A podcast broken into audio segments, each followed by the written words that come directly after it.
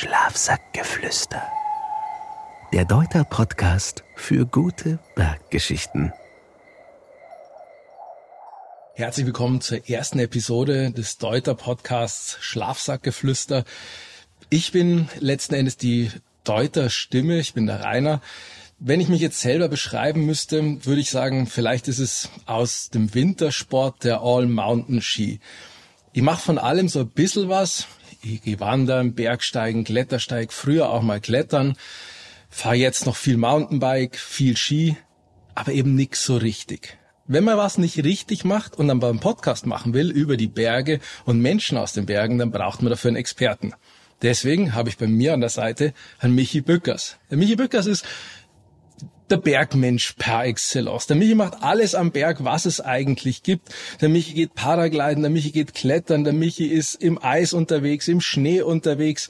Der Michi ist aber auch Bergführer und Bergführer-Ausbilder. Michi, ist es so in Anführungszeichen richtig?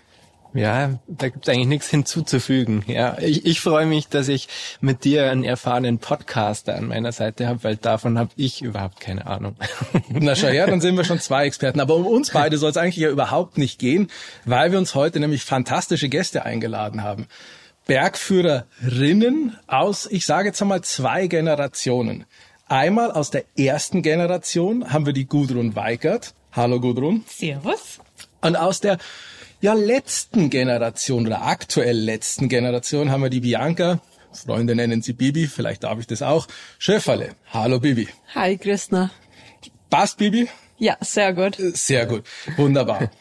Gudrun, diplomierte Sportlehrerin, TU-Dozentin, ähm, Bergführerin, die erste Bergführerin. Sag einmal was zu deiner Person. Wie ist das irgendwie alles entstanden? Ich meine, klar, Sportlehrerin und diplomierte Sportwissenschaftlerin jetzt nicht, aber Bergführerin zu einer, wann war das? Das war tatsächlich 19, äh, 1988 bin ich fertig geworden. Gestartet habe ich, denke ich, 85 oder 86.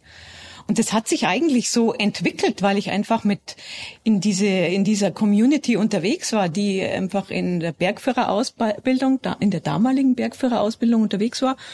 Und ich war einfach immer mit so mit dabei. Und irgendwann hat man mich tatsächlich von extern gefragt, ja, was ist mit dir eigentlich? Magst du nicht äh, da anfangen? Und dann habe ich mir da mal Gedanken gemacht, tatsächlich. Und, und dann hat noch eine Studienkollegin von mir hat auch damit angefangen.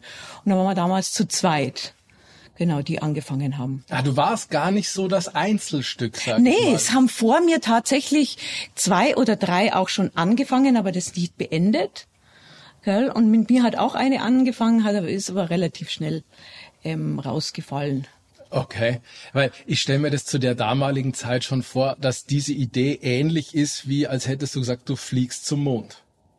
Nein, äh, nein, nein, nein, nee, also so so exklusiv war das jetzt halt nicht und es ist nicht so gewesen, dass ich als als als einzige in den Bergen als Frau unterwegs war. Da sind zu jeder ähm, Zeit, auch äh, in äh, Entwicklungsgeschichte vom, vom Bergsteigen, waren immer Frauen mit dabei. Gell? Und mei, bei mir hat's halt gerade passt, dass die vorherigen, die da vor mir angefangen haben, dass die halt nicht weitergemacht haben, halt ich die erste. Gell? Also die Idee gab's schon. Es gab dann einen, einen Ausbilderwechsel im Ausbilderteam und die waren dann schon sehr pro eingestellt. Vorher waren es dann schon, das wäre dann schon echt mühsam geworden. Also Entweder für die oder für mich. Baby, bei dir ähnlich? Auch eigene Idee von außen angetrieben oder eigentlich immer schon Berge deswegen? Ja, ich denke, bei mir war es vielleicht ein bisschen ähnlich, bloß halt 20 Jahre später. Ähm, ich bin, glaube schon immer ja, männerlastig unterwegs. Also ich habe Maschinenbau studiert, bin dann als Frau in Bergwach gekommen und dann natürlich in der Bergwacht gab es ein paar Bergführer, mit denen ich dann viel unterwegs war und die dann gerade mit der Ausbildung fertig waren. Und dann kriegt man natürlich mit, ja, was bedeutet es dann, die Bergführerausbildung zu machen? Wie schaut das Berufsfeld danach aus? Und so habe ich dann halt Lust auf mehr gekriegt und ähm, wollte es einfach auch machen. Aber Baby, wenn du jetzt sagst, ähm, du bist männerlastig unterwegs, also dann hört man da jetzt schon raus, dass es trotzdem eigentlich noch nicht ganz normal ist, dass man als Frau auf die Bergführerausbildung geht. Ist das korrekt? Ja, also ich denke, ähm, das kann man schon sagen. Also wir haben es vorhin gerade mal angesprochen, wir sind jetzt aktuell 19 Bergführerinnen ähm, von 600 Bergführern und ähm, in Deutschland. In Deutschland, okay. genau. Und da sieht man natürlich schon gleich mal, dass das schon eher ein exotischer Beruf ist für eine Frau. Und nichtsdestotrotz waren die Berge meine Leidenschaft und ähm, da wollte ich halt die Leidenschaft einfach zum Beruf machen, genau. Gibt's per se eine Definition von was ist denn Bergführer, Bergführerin? Es heißt ja offiziell Berg- und Skiführer. Was ist es denn eigentlich genau? Also ganz offiziell, wenn ich das, wenn ich die Frage beantworten darf, heißt es staatlich geprüfte Berg- und Skiführer.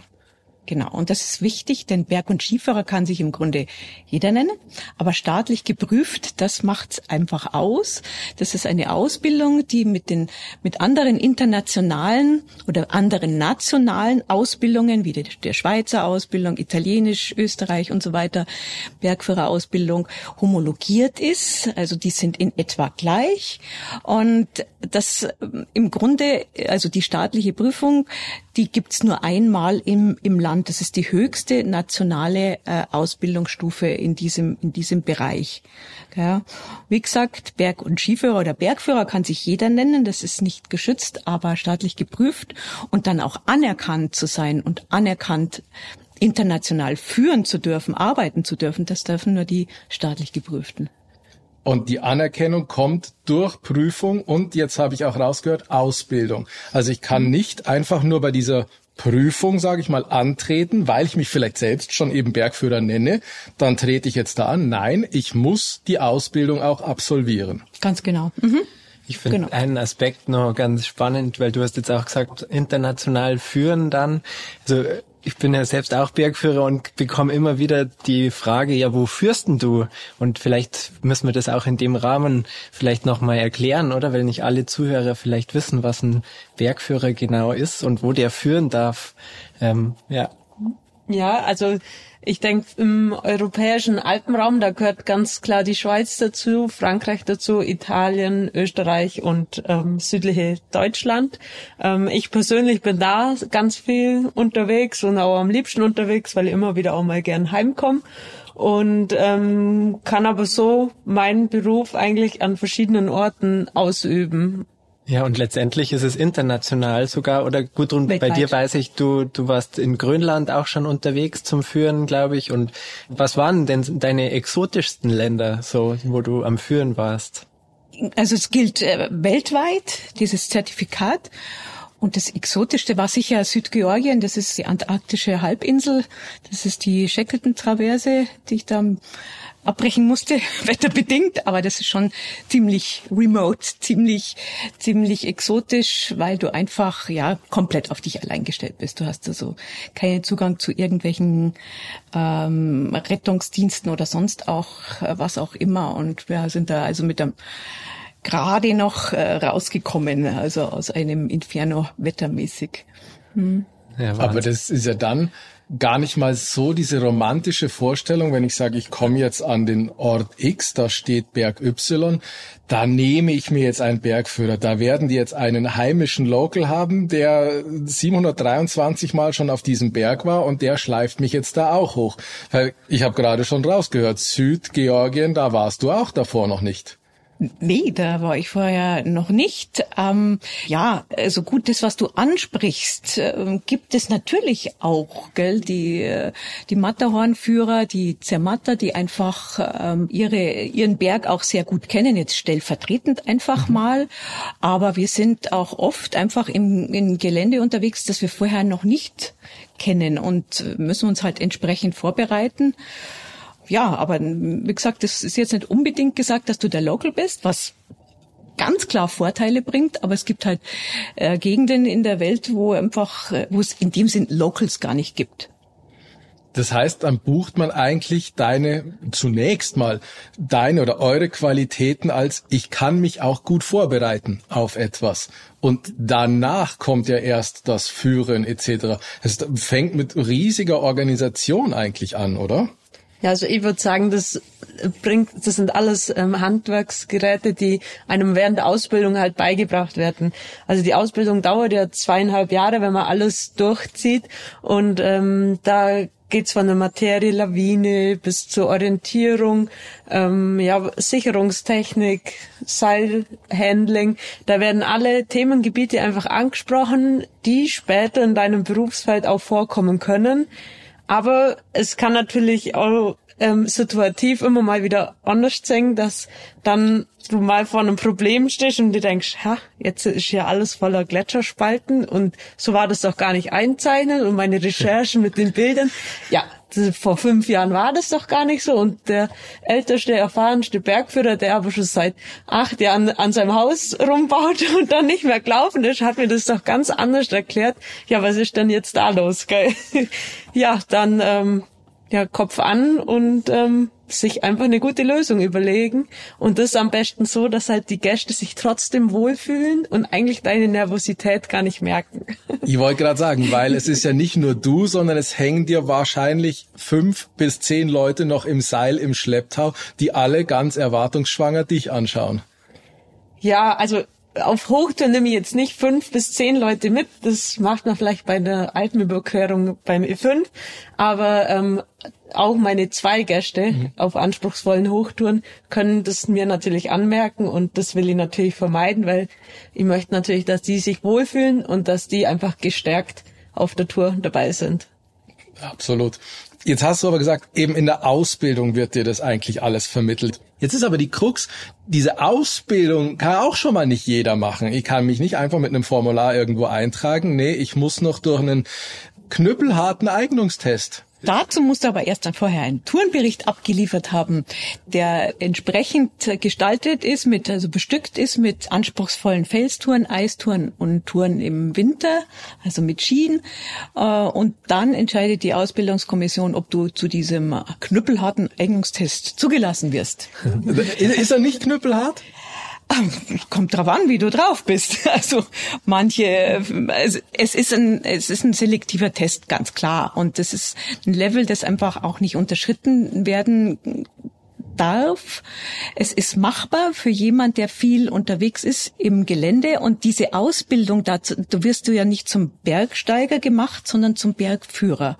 Das heißt, du musst die bergsteigerischen Tätigkeiten schon auf ein ordentliches Level hochgefahren haben und zwar in allen Bereichen und dann wirst du, das wird einfach noch geprüft, weil ja, Papier ist geduldig, was da geschrieben steht. Äh, ja, muss man dann schauen, ob das auch passt. Und wenn es passt, dann beginnt die Ausbildung zum Bergführer.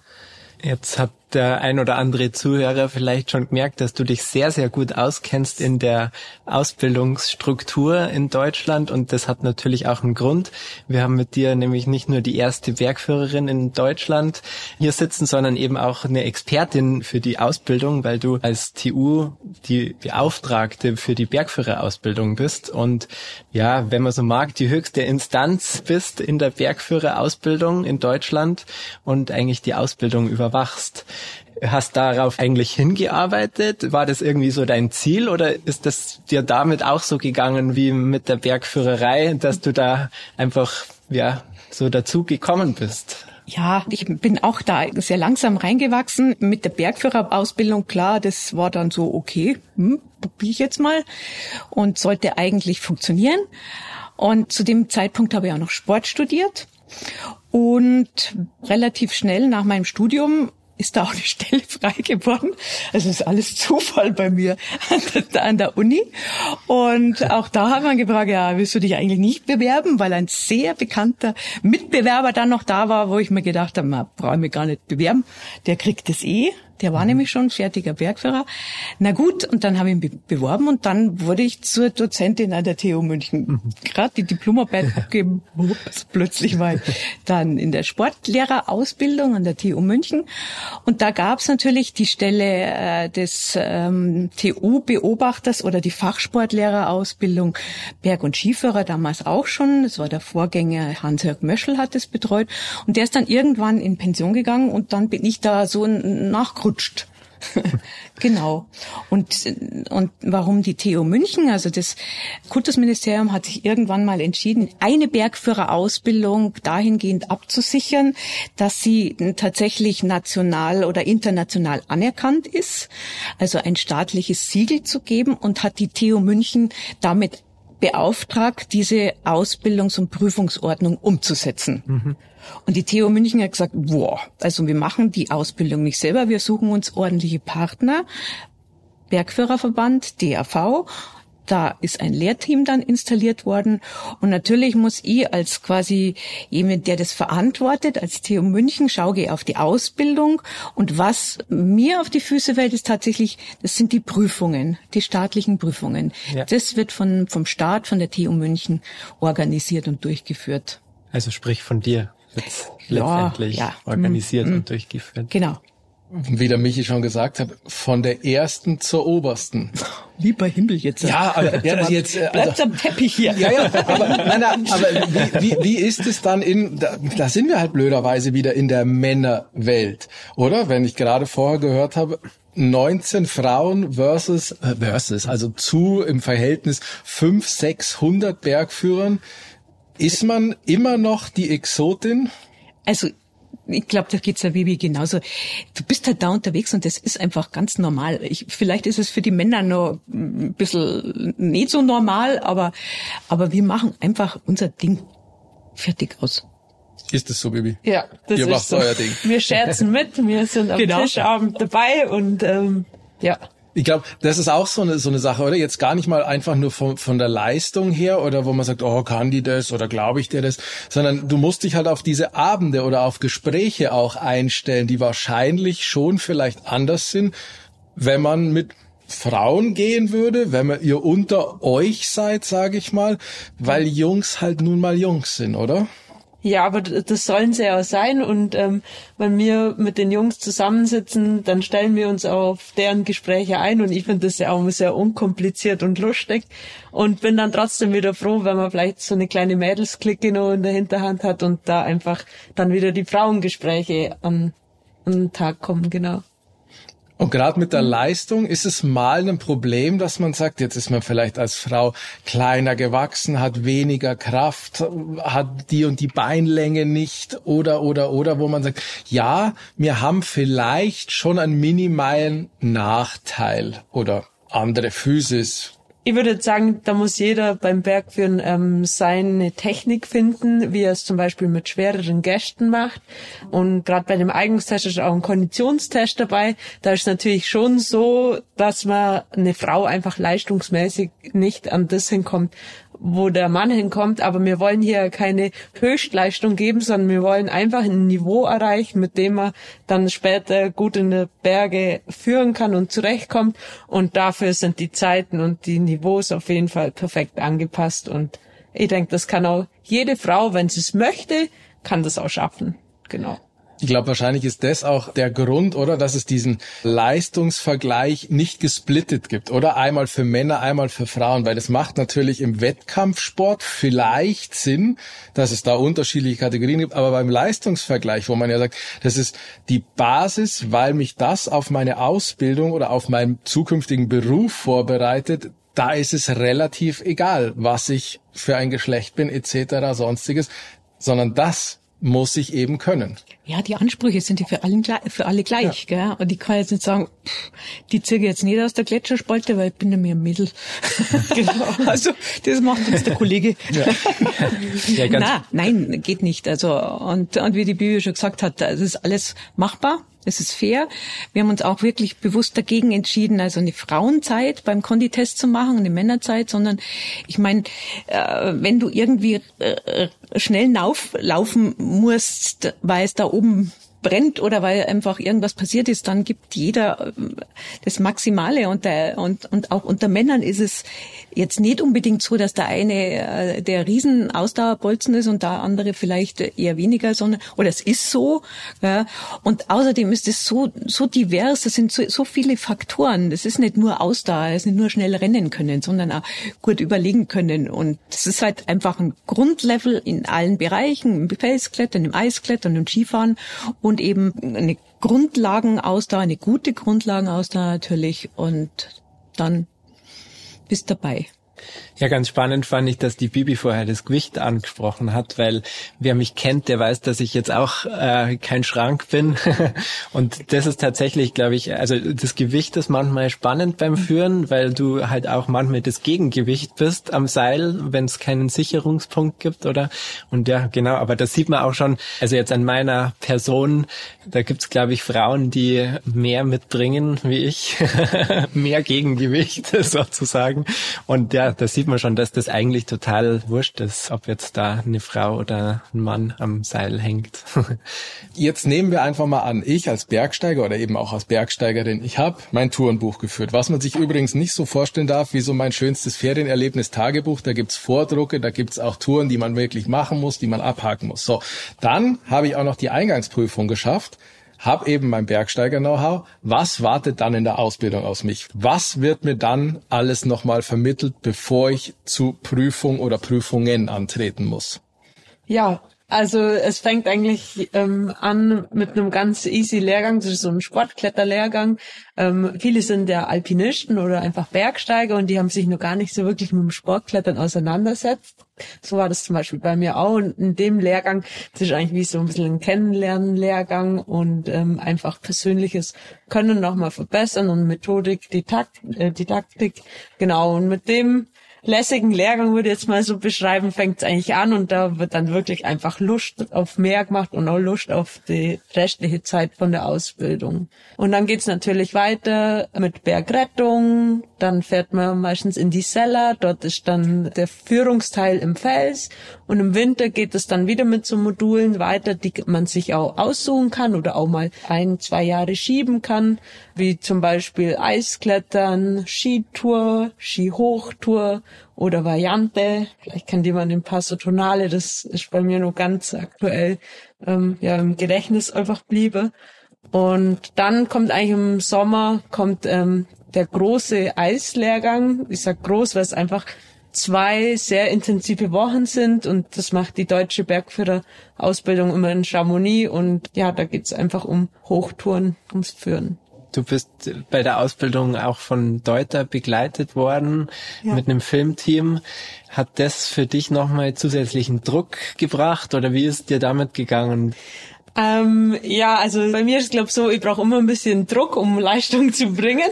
Das kommt vielleicht auch so ein bisschen von meinem Sport ähm, der Bergführerausbildung und daher hat mir das eigentlich gar nicht irritiert, sondern ich fand es eher immer lustig, weil ja dann der Kameramann, der muss ja dann mit dir mitklettern oder muss mal irgendwo davor hochklettern, um dann die Filmaufnahmen zu machen. Und so hatten eigentlich immer auch während der Ausbildung nette Gespräche gehabt. Und ich fand das super, dass das Deuter mit mir und meinem Freund mit Finn einfach gemacht hat und ja, bin dem eigentlich sehr dankbar. Und in der Ausbildung kann es sein, dass dann plötzlich einer der Teilnehmer wirklich sagt, puh, Freunde, Eisklettern war ja noch nie. Oder ist das einfach ausgeschlossen, weil ich so ein komplexer Bergsteiger bin, dass ich eigentlich jetzt nie Neuland erfahre, sondern einfach wirklich immer nur on top noch Zusatzinfos bekomme? So ist es würde ich sagen. Also der, selbst wenn er also jetzt den, den, den Tourenbericht fälscht, fliegt er dann bei der Eignungsfeststellungsprüfung, wie sie genannt ist, fliegt er dann da raus, weil da wird einfach im Eis geklettert und da wird schon nachgeschaut. Ah, mhm. guck, ja. im Tourenbuch ist auch Eisklettern schon mit drin. Mhm, ja, ja. ja, nicht nur Gipfel dieser Welt, sondern nein, auch nein, nein. Eiswände dieser Welt. Ah. Nein, nein, es geht eher mehr um diese technischen Skills, die man da abfragt. Ah, okay. Genau. Wenn wir jetzt aber schon bei Schnee und Eis sind, Bibi, du hast ein bisschen Vorteil gehabt, oder? Bei Wintersport ist eigentlich so dein, dein Heimressort. Ja, genau. Also, ja, ich bin ja im Allgäu aufgewachsen und komme eigentlich aus der Langlaufszene. Das wurde dann halt zum Skifahren und zum Eisklettern. Und deshalb fand ich das gut, dass es einfach einen Teil gibt, wo ich mir eigentlich, ja, 100% sicher ist man sich nicht, aber da habe ich gedacht, ja, da verlasse ich mich einfach auf das, was meine Skitrainer und mir so mitgeben haben. Und dafür konnte ich mich dann voll aufs Klettern konzentrieren, weil ich das einfach erst mit 19 angefangen habe. Und ähm, ja, aber Klettern spät anfangen finde ich überhaupt nicht schlimm, weil die Leistungskurve geht ziemlich schnell hoch. Also im Vergleich zum Skifahren sieht man beim Klettern, was man gleich schaffen kann. Und jetzt in den letzten Jahren bist du aber wieder zum Ausdauersport zurückgekommen, oder? Wie ich so verfolgt habe, da warst du jetzt viel auf Skitouren-Ski unterwegs und bist sogar jetzt im letzten Jahr, hast einen super Erfolg bei der PDG erzielt, oder? Genau. Also irgendwie ähm, die Bergführerausbildung, das war ja auch schon so ein bisschen so ein Leistungsabzeichen, würde ich jetzt so sagen. Und so ein Leistungssport, der gefällt mir einfach. Und es gibt eben die Patrouille de Glacier von Zermatt nach Verbier. Und da habe ich mich total gefunden in dem Sport. Das ist ja einfach Skibergsteigen auf hohem Niveau mit einem Team über Gletscher und das dann noch mit einer Zeitnahme. Ja, das taugt mir halt einfach. Das ist genau, genau, genau genügend Druck für dich. Da bräuchten wir jetzt eigentlich nur noch ein Kamerateam dabei, oder? Dann wäre es richtig. Ja, das darf halt dann nicht zu viele Fragen stellen. Aber letzten Endes gibt es ja wahrscheinlich Sommer- und Wintergäste. Gibt's dann auch sowas in der Ausbildung wie quasi eine vermeintliche Sommerausbildungsteil und Winterausbildungsteil? Also klar, Skifahren ist immer im Winter, das soweit bin ich schon. Ja, also es gibt eben die verschiedenen Module, wie ich vorhin aufzählt habe und genau, die unterteilen sich dann schon in Winter und Sommer.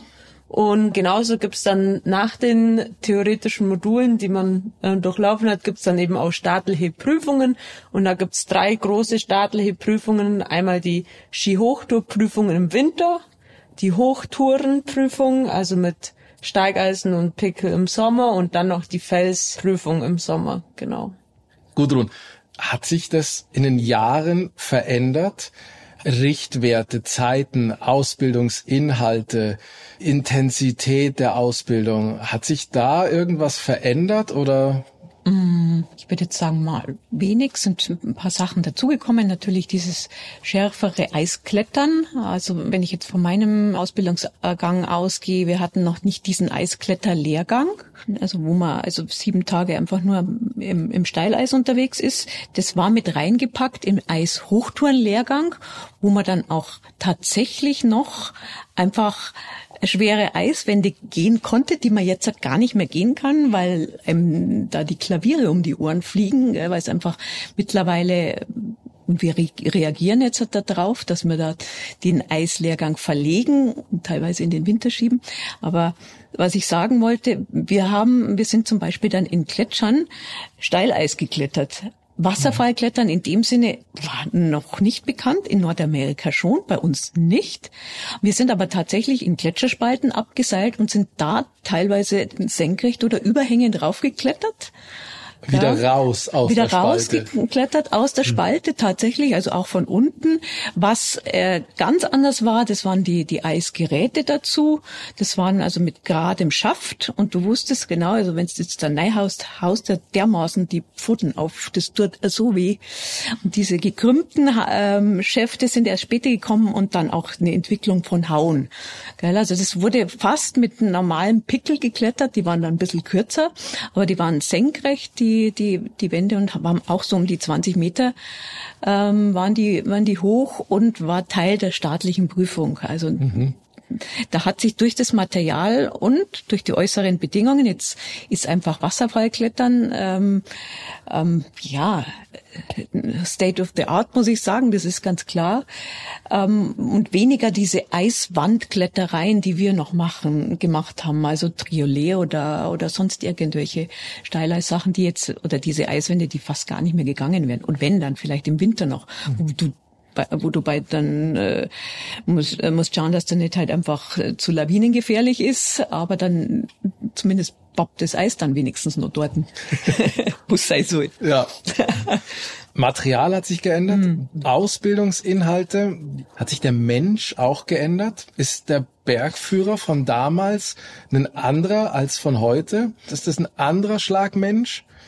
Also würde ich schon sagen. Also die, die älteren Bergführer, teilweise auch noch so aus meiner Generation, das sind schon mal sehr rustikale Ansagen, mit denen die noch arbeiten. Und die sind auch so aufgewachsen und teilweise war es in meiner Ausbildung schon auch so. Das war schon echt richtig rustikal und das hat sich ganz stark verändert. Also nicht, weil wir Frauen jetzt dabei sind, das würde ich jetzt mal gar nicht sagen, sondern einfach, weil man schon auch partnerschaftlich unterwegs ist mit seinen Gästen, gell? Und nicht sagt, da ist jetzt da irgend so ein Hampelmann da hinten da, den schleife jetzt dann auf, sondern es wird mit dem ganz normal, also nicht ganz normal, sondern einfach, man ist partnerschaftlich unterwegs. So, so muss man es tatsächlich sagen. Und das ja. hat sich schon stark verändert. In dem Zusammenhang wird mich interessieren, in der Ausbildung hat sich da was verändert? Also vom Gefühl, wie es sich für euch angefühlt hat, weil ich habe auch mit dem Bergführerverband noch gesprochen, da habe ich gehört, du warst eben die erste 88 und dann sind irgendwie nochmal fünf in den 90ern so dazugekommen, so, mhm. glaube ich. Und jetzt hat es in den letzten Jahren schon nochmal Fahrt aufgenommen. Also weil jetzt aktuell sind vier Aspiranten in der Ausbildung, also so viele fast wie quasi in den ganzen 90ern absolviert haben. Das heißt, man sieht schon, es machen mehr und mehr Frauen die Ausbildung ähm, und ja, hat das vielleicht auch was mit dem zu tun, was du gerade vorher gesagt hast, einfach, dass sich vielleicht die Gesellschaft auch geändert hat und die rustikalen Ansagen nicht mehr so kommen oder wie hat sich's angefühlt bei dir früher die Ausbildung als Frau? Ja, wie hat sich's angefühlt? Ich war einfach auch nur mit Männern unterwegs. Einfach mhm. dann, wenn man in der schärferen Richtung unterwegs war, da waren dann nicht mehr so viele Frauen, die einfach mit dir unterwegs sein konnten oder wollten oder du hast sie nicht gekannt. Es gab durchaus welche, aber die waren halt nicht in deinem Umfeld. Das waren halt einfach die Männer. In der Welt warst du und da gab es schon Männer, die dich nicht gerne gesehen haben. Ganz klar. Also zum Beispiel habe ich so Ansagen gehört, ja, jetzt ist ja ein Eiger gegangen, jetzt brauche ich das nicht mehr machen. Jetzt wirst jetzt deren schon, jetzt gingen schon die Madeln an Eiger, dann brauchen ich nicht mehr hingehen. Weißt, also, oder Madeln haben die nicht gesagt, die haben gesagt, Weiber. Hm. Ja, das und das war schon respektlos auch. Und, und, und ich habe schon richtig gescheit dagegen gehalten manchmal. Also ja, das, das war so, weil das heißt, ich mir einfach sicher war, ich will das machen und ich will das aber für mich machen. Und wenn da einer ein Problem hat, ja, dann muss er schauen, dann kriegt er schon Gegenwind von mir, aber ich mache das einfach. Es klingt aber eigentlich jetzt so, dass du nicht mit wetzenden Messern losgezogen bist, sondern du musstest dich dann quasi eigentlich beweisen oder sagen wir mal wehren, dass du nicht unter die Räder, unter die Bergschuhe kommst. Ja, es war aber nicht pausenlos so, weißt ja. du. Es war natürlich am Anfang, muss ich so anfangen, man kennt sich ja dann schon langsam. Diejenigen, die dann so in die Bergführerausbildung gehen, da kennt man schon den einen oder den anderen. Und auch damals waren sie schon mit ihren Frauen oder Freundinnen schon auch unterwegs. Also die wussten schon, also die Männer, äh, die Frauen können am, am Berg schon auch Leistung bringen. Und es war eine kurze Phase. Ich habe mich also in der Ausbildung jetzt halt nie so besonders beobachtet gefühlt von, von meinen Aspiranten. Da ist wirklich, das, das glaube ich, ist heute noch so, das ist in den jeweiligen Gruppen, das ist ein richtig gutes Gefühl, in den Gruppen zu sein, also was, ja. was zu machen, bei den Prüfungen auch anzutreten und man hat mitgefiebert und das war richtig cool und da hatte ich nicht mehr das Gefühl, dass ich da irgendwie ein, äh, was Besonderes, also im Sinne von, ja, ist jetzt eine Frau dabei bin, sondern war halt einfach ein Prüfling oder eine Auszubildende wie jede andere auch. Also sprich, in der Ausbildung hast du es eigentlich kaum gespürt, eher dann so im, im, im normalen äh, Bergführer, äh, im normalen Alpinistenleben sozusagen, oder? Da hast du es ja, eigentlich eher zu. Du schon, zu ja, natürlich. Also auch Gäste, die überrascht sind, dass da plötzlich eine Frau ja. daherkommt. Oder ja. auch äh, Männer, die gesagt haben, also ich darf jetzt nicht mit dir gehen, weil meine Frau will das nicht oder so.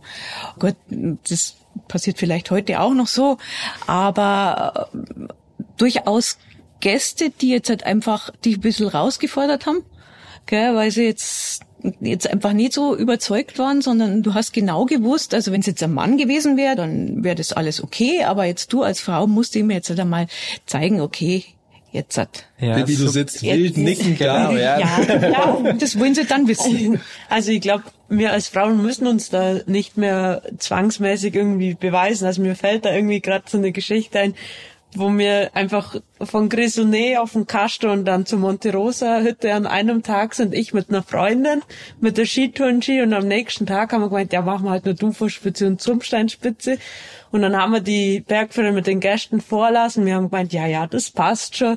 Und dann kommen wir halt an den Franzosen vorbei und dann sagen die zu uns, Salut les Maschinen. Und dann denke ich mir auch, ah ja, stimmt eigentlich. ja, wir laufen dann schon mal zu und sehen uns vielleicht irgendwann wieder. Und irgendwie bin ich ähm, die Männer, die checken das dann schon. Hat die Frau das drauf? Mag ich mit der unterwegs sein? Und wenn man da so ein gleiches Niveau hat, wieso soll das kein Mann sein, den man als Seilpartner hat? Und ähm, so checken das dann eben auch die Gäste. Ja, die Frau, die kann das ja eigentlich auch. Vielleicht kann sie das sogar mit meiner Frau. Der Mann möchte ja manchmal auch seine Frau mitnehmen, nur ein bisschen besser, weil sie einfach äh, sich auch ein bisschen in die Frau einfühlen kann und sich dann die einfach auch vielleicht ein bisschen wohler fühlt. Also man muss einfach schauen, ja, wo sind meine guten Seiten und wo kann ich die ähm, übertragen, genau. Ich mochte das Wort oder die, die, die Umschreibung rustikalere Gangart. Wie ist es heutzutage? Weisungsbefugte Frauen sind für viele immer noch so ein Problem.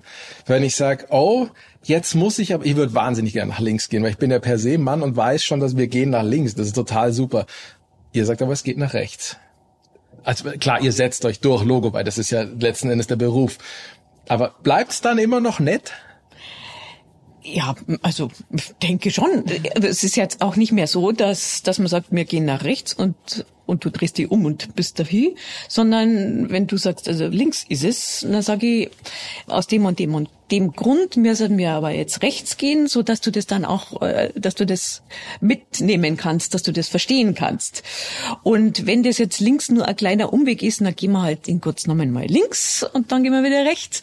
Aber wenn es jetzt links ins totale Chaos geht, dann sage ich, also hier Chaos, da gehen wir nicht hin, wir gehen jetzt rechts. Punkt. Aber ja, wie vorher schon gesagt habe, partnerschaftlich und, und man redet miteinander. Und das Ganze lebt ja davon, wir sind jetzt in der Erfahrung ein bisschen voraus den Leuten, die wir, die wir mitnehmen. Und das vermitteln wir denen. Und wenn man genügend Zeit hat, dann kann man alles erklären. Und es kommt aber dann manchmal zu Punkten, wo man wirklich schnell reagieren muss. Dann kann man nicht mehr recht viel erklären, sondern da muss ein bisschen ein Grundvertrauen da sein. Aber das ist dann eigentlich schon da. Ich würde da gerne noch mal einhaken, einfach weil du hast jetzt die Geschichten von der Gudrun gehört mhm. oder so, diese krasse Aussage mit dem Eiger.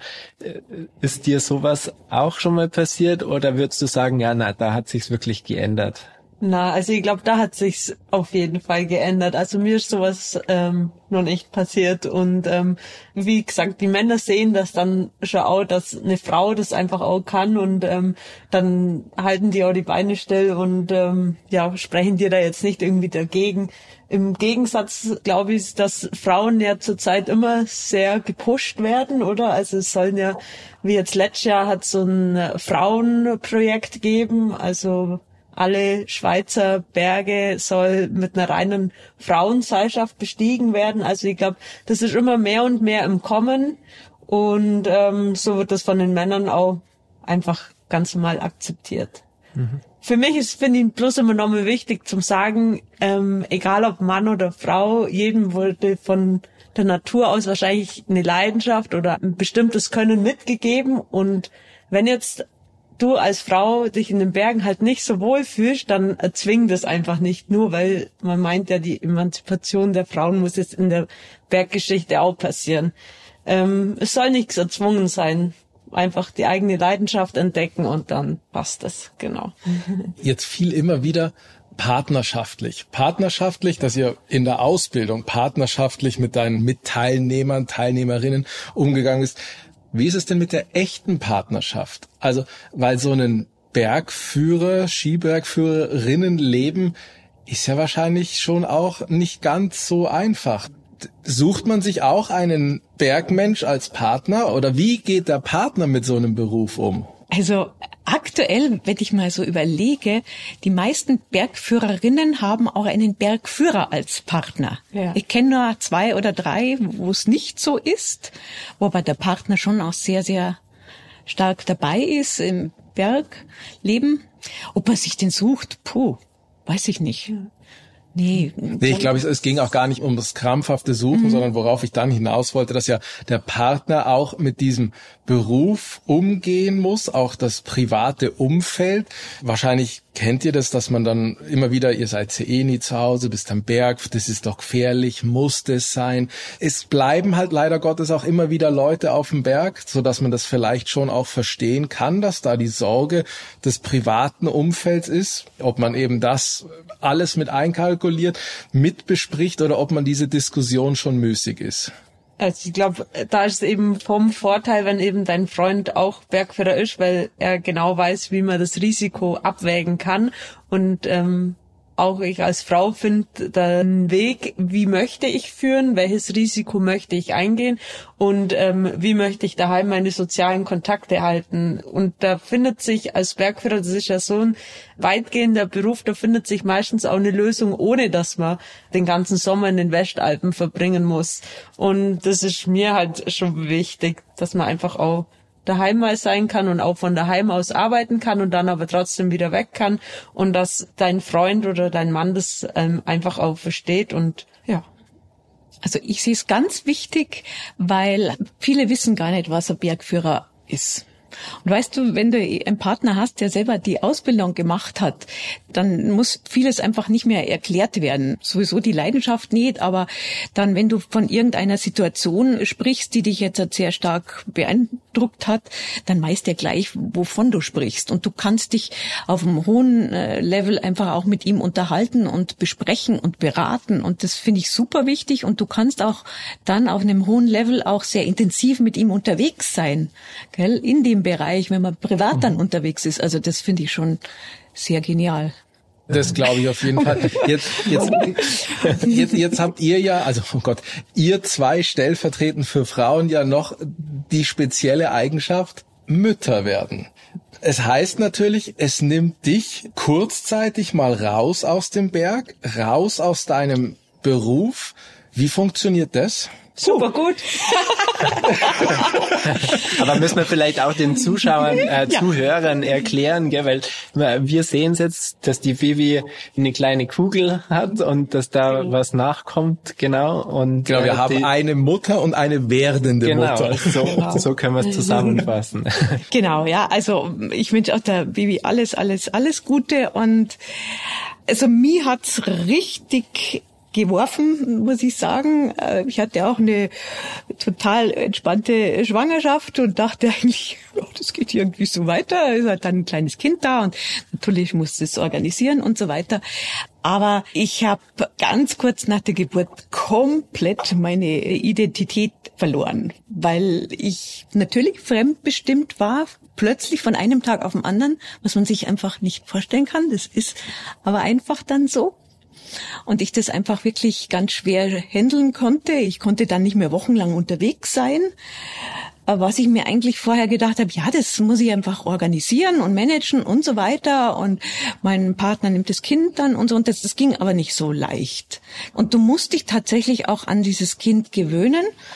Und das muss dir auch gesellschaftlich, diese Zeit muss dir auch gegeben werden. Sprich, ich habe da einfach einen Druck gefühlt, jetzt hat sie ein Kind und jetzt äh, ist doch alles gut. Also was hat sie denn jetzt? Aber ich habe mich echt verloren in der Zeit. Ich war dann nur Mutter was jetzt nicht abwertend ist, aber mhm. ich musste diese Rolle erst finden und musste dann einfach mein Leben wieder neu entwickeln. Als Mutter, als Bergführerin, was ich gemerkt habe, was einfach wahnsinnig wichtig ist, unterwegs zu sein und mit Menschen unterwegs zu sein, Verantwortung zu übernehmen. Und das hat mich halt gleich nach der Geburt halt komplett rausgerissen da. Und da hatte ich echt richtig Probleme. Habe mich dann so nach einem halben Jahr wieder gefangen und, und habe es dann auf die Reihe gekriegt, aber das halbe Jahr war ganz dramatisch. Ich hätte jetzt sogar gedacht, dass es dich vielleicht, so wie du angefangen hast, sogar länger beschäftigt hat, weil selbst nach einem halben Jahr kann sich ja das Kind auch noch nicht selbst versorgen. Nein, das ist richtig. Aber in den ersten Monaten bist du einfach als Frau ganz klar gefordert. Das muss gestillt werden oder will gestillt werden. Und du willst ja auch voll da sein, aber gleichzeitig merkst du, es geht dir so viel ab. Und das kannst du oft ganz wenig kommunizieren. Weil wer ist denn Bergführerin und Mutter? Es sind ganz wenige da, mit denen du wirklich auf Augenhöhe da reden kannst und sagen, ich, hey, ich habe mich verloren. Und für meinen Umfeld war das auch ganz schlimm, weil sie mich nicht so gekannt haben. Ja, ich, das war, war schlimm. Und dann bin ich aber langsam wieder reingewachsen. Aber dann ist es genauso, dann war die Lisa in der, in der Grundschule, dann hat es da ein bisschen Probleme gegeben, dann hat es ja, die ist ja nie da.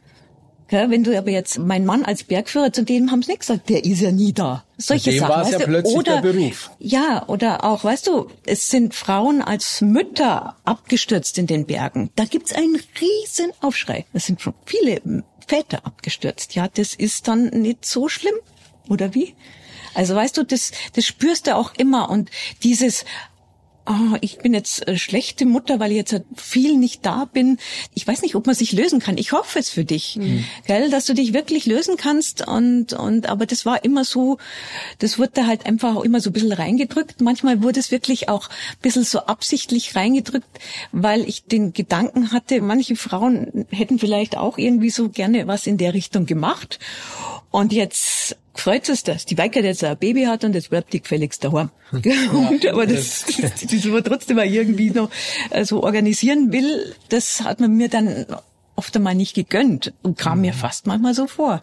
Ich finde das total spannend und ich glaube, du hast mir schon mal erzählt auch davon und das hat mich dann echt auch beschäftigt.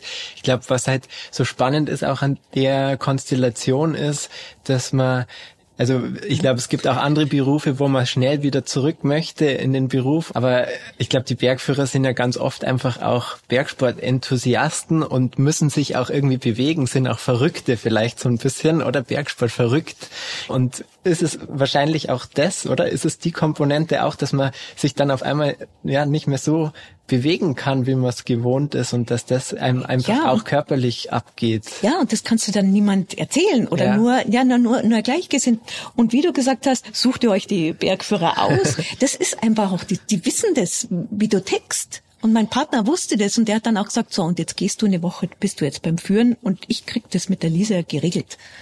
Und dann war ich wieder frei. Und dann bin ich zurückgekommen und habe mir gedacht, jetzt rock ich das, jetzt geht's. Das heißt, Bibi, du musst mit Finn auf jeden Fall im Vorfeld drüber reden. Du musst auf jeden Fall dich weiter so lang bewegen, wie es geht und hast schon Plan für, ich glaube, bei dir ist im Januar, Februar sowas soweit. Du hast dafür schon einen Plan? Ja, also ich glaube, bei mir ist es so, dadurch, dass ich auch von dem Leistungssport also oder halt einfach dem Skitourenrennen oder auch den Langlaufrennen, dass das mir auch so viel gibt, ähm, finde ich, dass das, glaube vielleicht mein Ausweichsziel wird. Also ich bin ja nicht hauptberuflich Bergführerin, sondern ich habe ja Maschinenbau auch noch studiert. Das heißt, da bin ich eigentlich schon mal jetzt über die Elternzeit und so schon abgesichert und meine Leidenschaft geht eben schon auch ein bisschen an den Wettkampfsport, weil das finde ich ein bisschen einfacher einfach zum Handeln ist. Da gibt's ein Wochenende, da gibt's einen Tag, da ist dein Rennen und da kannst du zum Beispiel einfach mal deine Leistung geben. Und beim Alpinismus ist das halt schon immer, puh, da müssen die Verhältnisse passen, dann muss der Partner Zeit haben und dann muss das Wetterfenster passen. Okay, dann passt aber das Material vielleicht nicht, dann ist die Anfahrt sehr lang. Also es ist einfach ein sehr zeitintensives Begehen und ich bin froh, dass ich das alles gemacht habe, aber ich lasse mir jetzt einfach vielleicht auch mal ein bisschen in eine andere Richtung leiten und komme dann vielleicht irgendwann, wenn die Kids das dann auch wollen, vielleicht wieder da zurück. Aber ja, haben wir schon Hits ja, gehört. Vielleicht, ich möchte es nicht weiter da rein interpretieren, aber ich habe schon das S gehört. Ne? Ja, das ist auf jeden Fall gut. Ich bin da viel zu blauäugig rangegangen. Ich habe gedacht, okay, die Schwangerschaft, die muss jetzt, äh, das ist jetzt das wird jetzt schwierig und das vergeht aber dann und dann geht's irgendwie weiter. Natürlich wusste ich, dass, äh, dass, dass da ein kleines Kind da ist und dass sich alles ändern wird, aber ich war da zu blauäugig und ich dachte wirklich, okay, jetzt das, das Ganze, was ich immer so als Programm hatte, also mit wirklich wochenlang Dolomiten und dann einfach auch noch eine Sportlehrerausbildung und so weiter, das hat dermaßen durcheinandergewirbelt und dann hat's mir so den Boden unter den Füßen weggezogen, dass ich erstmal wieder wirklich auf die Füße kommen musste. Ist es ein Beruf, den ich hauptberuflich ausübe oder ist es eher so ein mal hier ein Projekt, mal da? Also ich glaube, da gibt's die unterschiedlichsten Konstellationen. Generell würde ich schon sagen, es ist ein äh, saisonaler Beruf. Also es gibt im Winter Zeiten, da ist, kann man einfach auch sieben Tage die Woche arbeiten. Dasselbe im Sommer vom ja, Juni bis äh, Ende August, aber was mache ich denn im Herbst? Also da auf einmal ist eine, sage ich mal, Riesenflaute. Ähm, wenn man hier im europäischen Alpenraum arbeiten will. Und deshalb stand es für mich nie zur Debatte, dass ich das als Hauptberuf machen möchte. Und ich wollte immer äh, mein festes Standbein ja im Maschinenbau beibehalten und wollte auch da meine Arbeitskollegen beibehalten und wollte auch da mein Gehirn immer mal wieder anstrengen. Also einfach mal wieder an anderen Sachen grübeln, als wie immer nur der Entertainer und der verantwortungsvolle Bergführer oder Bergführerin zu sein für meine Gäste. Und genau die Kombination gibt einem so viel und macht einem immer wieder so viel Vorfreude für das nächste Projekt. Ähm, ja, also das kann ich jedem nur ans Herz legen. Also, wie die Bibel schon gesagt hat, also man kann das wirklich entweder so in Teilzeit machen, ein halbes Standbein in einem völlig anderen Beruf haben und das andere äh, Standbein dann im Werksport zu haben. Man kann das auch in Vollzeit machen und man muss sagen, das ist so divers, diese Bergführertätigkeiten, die man machen kann. Also von halbtags in der Kletterhalle arbeiten, im Bouldertraining über tageweise Kletterführungen oder Kletterkurse zum Beispiel oder wochenweise Kletterkurse oder Trekking oder Expeditionen zwei Monate lang und das Ganze im Sommer, im Winter, im Eis und äh, auf Skihochtouren. Also es ist wirklich, da ist alles dabei. Von einer äh, stundenweise spezielles Klettertraining in der Halle bis zwei Monate Expedition sonst wohin. Ja, und man kann ja wirklich den Jahreszeiten auch hinterherfahren. Gell? Also wenn man Winterbergführer ist, dann bin ich halt einmal auf der Südhalbkugel und das andere Halbjahr auf der Nordhalbkugel und bin halt Irgendwo dann immer auf Ski unterwegs. Ja. Irgendwo schneit's immer, ja. genau. Ja, du hast das angesprochen, man kann das schon irgendwie als Vollzeitjob machen, gerade wenn man sich vorstellen kann, viel zu reisen. Aber wie funktioniert der Job mit der Familie und wie funktioniert Bergsport mit der Familie? Macht das, ja, Tja, Michi, du hast drei Kinder. Sag's uns. Ja, ich ich weiß, wie es bei mir funktioniert. Ja, ich finde, es hat viele, viele tolle Aspekte, oder? Die Kinder mit in die Berg zu nehmen und, und mit ihnen die Leidenschaft zu teilen und das Lebensgefühl zu teilen. Es gibt natürlich auch ein paar Hürden. Also gerade wenn es um den Beruf geht. Gudrun, wie hast du das erlebt? Wie war es bei dir? Also ja, also ich habe auch gesagt, ich habe echt ein halbes Jahr gebraucht, wo ich ganz am Limit war, gell? Also wirklich, das war ja, man sagt da wie postnatale Depression und das war es auch. Das war wirklich dramatisch.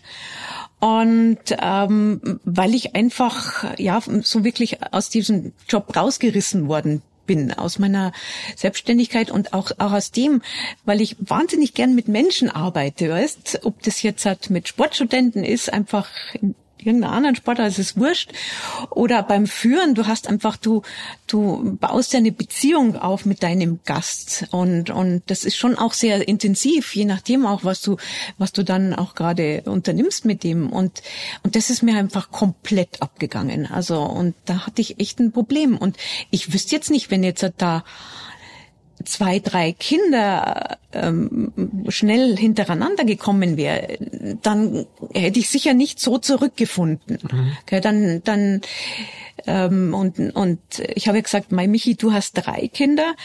Muss ich jetzt sagen, du bist aber ein Mann, du hast die Ja. Kinder nicht gekriegt. Das ist, das ist wirklich ein, schon ein Unterschied. Das so ein Kind muss man erstmal kriegen und dann ist es da und dann bist du auch noch, äh, also einfach als Frau gefragt. Es ist halt einfach mal so. Als Mann Ja, ist man ja. da sicher deutlich entbehrlicher, gerade in der Anfangszeit, oder? Also Glaube ja. Genau. Mhm.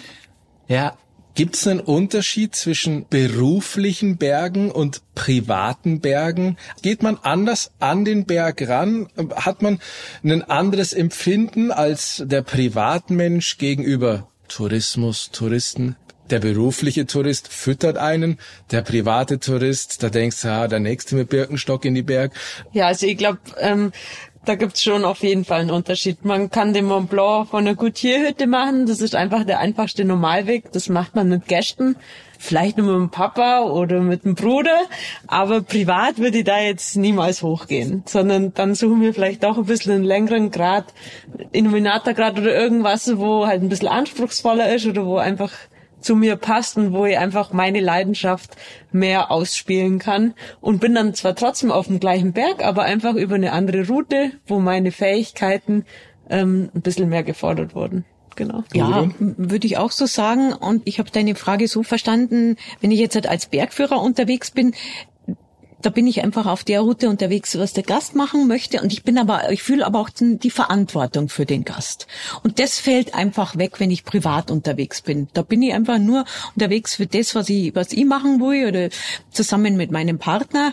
Und äh, in der Regel ist der dann einfach auch so stark, dass man einfach eine sehr, sehr starke Verbundenheit äh, fühlt, aber keine Verantwortung, in dem es keine Verantwortungssituation wie für einen Gast. Sehr schön. Was war das schönste Bergmomentum? Kann man es konservieren, um zu sagen, mein schönstes Bergerlebnis war Doppelpunkt? Ah, Ich hatte so Schweigen und, und, und grübelnde Gesichter. Okay. Ja, ich glaube schon. Es gibt einfach, also ich finde so eine Berge immer schön und ja, wenn man da am besten mit seinem Freund eine Tour gemacht hat und dann auf dem Gipfel steht, ja, ähm, das kann man als schönes Bergmoment zählen lassen. Ja, aber da gibt's so, ich weiß nicht, wie es dir gegangen ist, Michi, es kann einfach gerade so passen, wo du an einem Gipfel bist oder am Berg unterwegs ist, das völlig unspektakulär ist und es, Und es war trotzdem es der war trotzdem Tag. einfach Ja. richtig, einfach gut. Du hattest gute Zeit und schwierig. Es gibt so viel gute Zeit am Berg. Wie ist es beim Thema Packen? Seid ihr gute Packer oder ist es, ich vergesse immer? Doppelpunkt. Ich glaube, als Bergführer ist man immer gut dabei. Ist aber immer ein guter Packer. Man hat nicht so, ah Mann, die Zahnbürste bleibt jedes Mal zu Hause. Oder ich habe mal folgendes Ding, was essentiell gewesen wäre, vergessen. Nein? Ach doch, ich habe mal. Wir sind einmal mit einem Kollegen, muss ich sagen, Oberrheintalhütte und dann sind wir äh, durch die Domrimme raufgewackelt bis zum Einstieg Gonda und das ist ja ähm, anspruchsvolles Gelände und da haben wir festgestellt und wir hatten keine Rucksäcke dabei, wir haben das ganze Material umgehängt und da haben wir festgestellt, dass wir kein Seil dabei haben. Das, war, das war so peinlich, dass wir uns fast nicht mehr in die Hütte getraut haben. Weil da machst du gar nichts, dann packst du es wieder runter. Ja. Mit dem Ralf Dumowitsch war das. War aber garantiert der Ralf schuld. Nein, also wir waren, wie man dann gesagt wer geht denn jetzt, wer, wer fängt denn jetzt an, dann denken wir, er ist vor mir, wer ist vor mir, und denken wir, also ich hab kein Seil und bei dem sieg ich jetzt auch kurz. Hört sich nach guten Gesprächen im Zustieg Ja, es war wirklich, es war cool, es war wirklich gut. Und es war eine gute Freundschaft. Und, und aber ich, ich habe gedacht, jetzt müssen wir da wieder die Domrinne runter und dann aufschlagen in der Hütte und sagen, wir haben das Seil vergessen. Weißt, und nicht einmal einen Rucksack dabei, sondern einfach alles umgekehrt gehabt. Wir heißen ja der Deuter Schlafsackgeflüster Podcast zum Thema Schlafsack, Baby. Und bitte.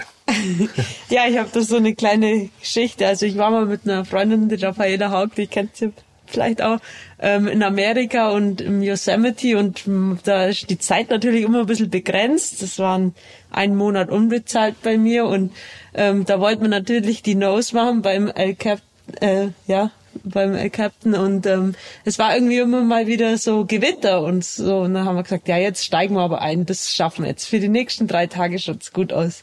Erster Tag hat alles perfekt funktioniert. Wir sind bis zum El Cap Tower, das ist so eine Ledge in der Wand, also man muss dazu sagen, es ist eine 1000 Meter Wand und da ist so, ja, so zwei Meter auf eineinhalb Meter kommt dann da die Ledge und da schlägt man seinen Biwak auf.